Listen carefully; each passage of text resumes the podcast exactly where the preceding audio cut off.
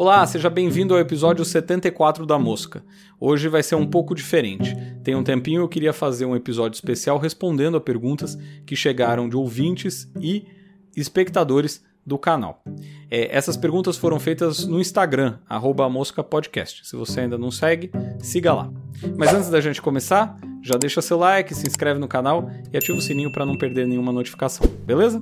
Dito tudo isso, Ouvidos atentos e cabeças abertas que a mosca vai decolar. A primeira pergunta é do Jones. Ele pergunta: acredita que Bolsonaro manterá a influência que tem com seus eleitores ao longo dos quatro anos de Lula? É difícil prever e também é difícil especificar qual eleitor a gente quer saber. Existem claramente dois tipos de eleitor do Bolsonaro. Existe um eleitor raiz, que é aquele eleitor que segue acreditando no, no ex-presidente, que segue defendendo o que ele dizia, que acredita nas questões apresentadas e que são muitas delas apontadas como fake news, enquanto existe outro tipo de eleitor, que é um eleitor que votou no Bolsonaro muito mais tentando escapar do petismo, escapar do lulismo, do que propriamente gostando do Bolsonaro. É, eu já falei isso em alguns outros episódios, a mesma coisa aconteceu com o Lula o Lula também teve uma parcela do eleitorado que foi um eleitorado do é, anti-bolsonarismo e não um eleitorado propriamente do petismo. Se o Bolsonaro vai conseguir ou não manter esse eleitorado cativo que ele tem ao longo dos quatro anos é difícil precisar. É certo que o eleitorado mais fanático, esse talvez siga com o presidente, o eleitorado mais de centro, que votou ocasionalmente no Bolsonaro agora, mas que não necessariamente gosta do Bolsonaro, ou que não necessariamente aprova toda a presidência dele, talvez embarque em outras candidaturas. Uma coisa fundamental é a capacidade do Bolsonaro de seguir atuante e seguir falando com seus eleitores de uma maneira direta, digamos assim, fora da presidência, o que talvez seja uma, uma dificuldade. Então, será que o Bolsonaro, fora da presidência, vai conseguir manter uma atração do eleitorado que ele tinha, e desse eleitorado, sobretudo, que não é cativo, né? não desse eleitorado, desse eleitorado que não é fanático? Será que ele vai conseguir manter essa, essa esse povo entusiasmado, vai conseguir manter esse povo participando das redes, comentando, etc? Ou será que eles vão desistir ao longo do caminho? É, o eleitorado mais fanático, evidentemente, é um eleitorado que vai provavelmente seguir acompanhando, porque ele acredita em todas as coisas que o Bolsonaro diz. É, se a gente quiser pensar na, na, questão do petismo, é mais ou menos a mesma coisa. O Lula, quando deixou o Palácio do Planalto e depois enfrentou a Lava Jato e tudo mais, manteve uma parcela do eleitorado cativa, ao passo que uma parte central do eleitorado acabou migrando para o petismo por uma questão de ocasião.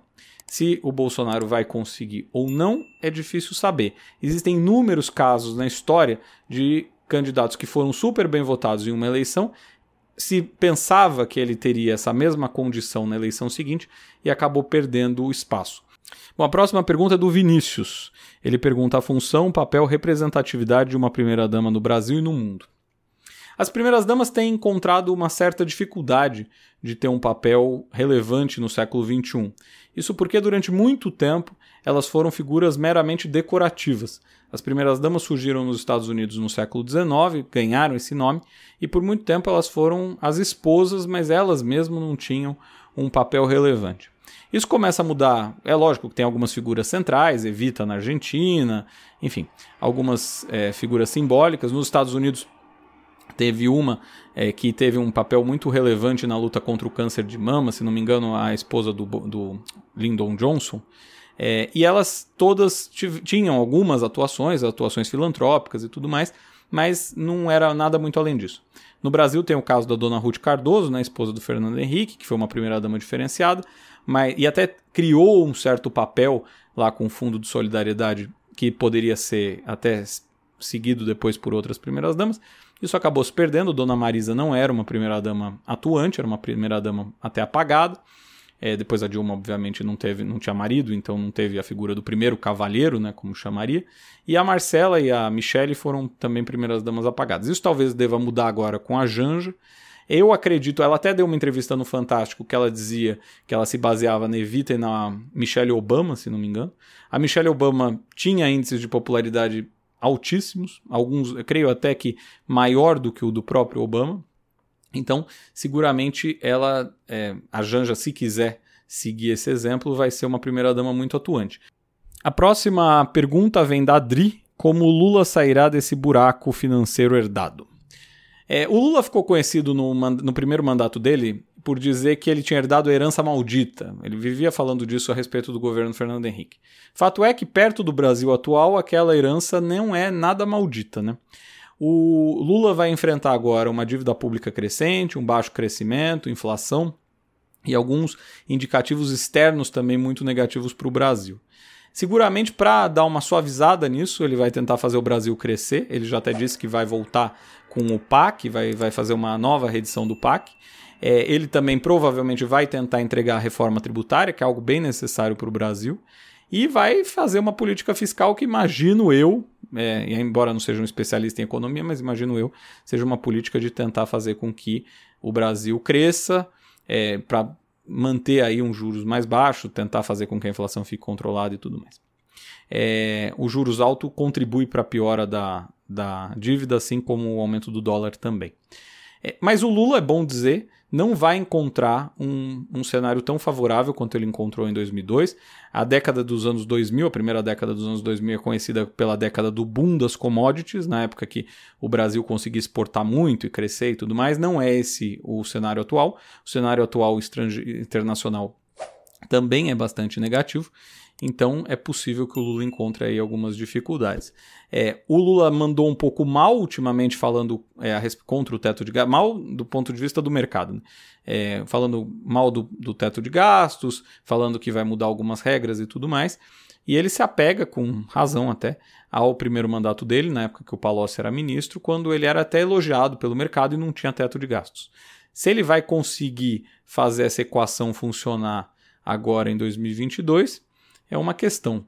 É, o desafio seguramente é maior e vai pedir aí uma intervenção maior, um peso maior do Estado para tentar gerir isso. Uma coisa positiva também é que o Banco Central agora é um Banco Central independente. Há quem critique isso, mas de certa forma isso tira um pouco a política do Banco Central, né, de controle de juros e tudo mais, da esfera financeira, da Fazenda e do Ministério da Economia.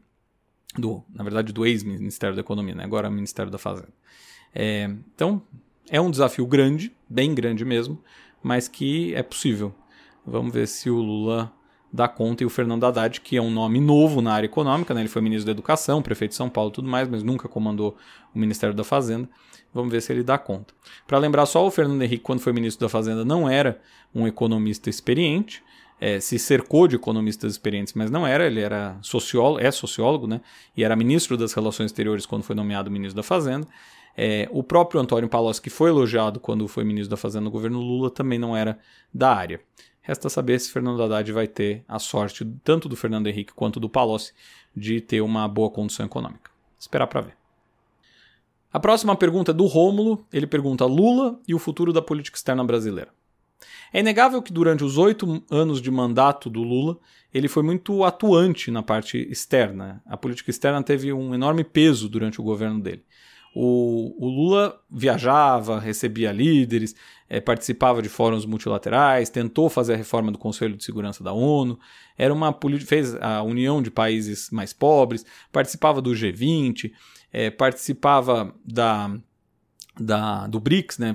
criou o BRICS, fez o Brasil entrar no BRICS, que é Brasil, Rússia, Índia, China e África do Sul, é, enfim. Essa política externa eu acredito que volte agora com, com o Lula. Precisa ver a atuação do Mauro Vieira. Mauro Vieira foi um ministro da Dilma também.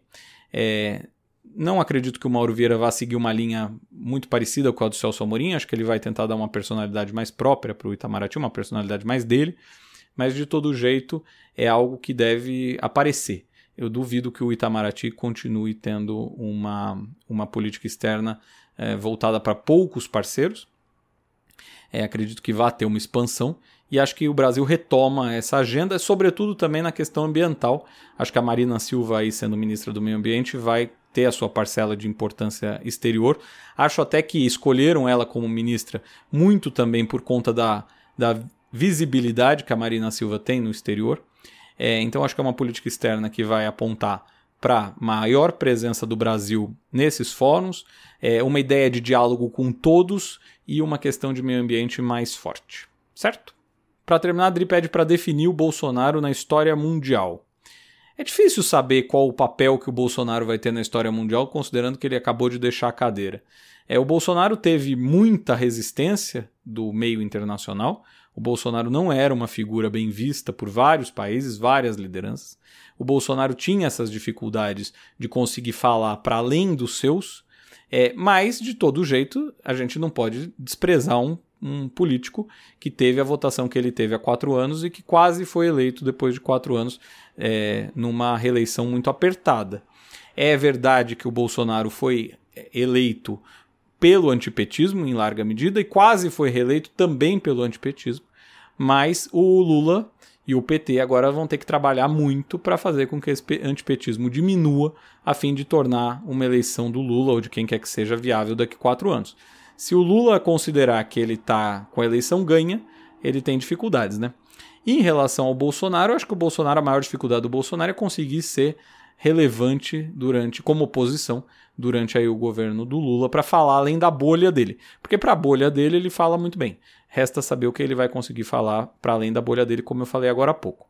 De todo jeito, a história mundial provavelmente vai analisar o Bolsonaro desse jeito, como um líder da extrema direita que conseguiu ser eleito presidente do Brasil e que por pouco não foi reeleito.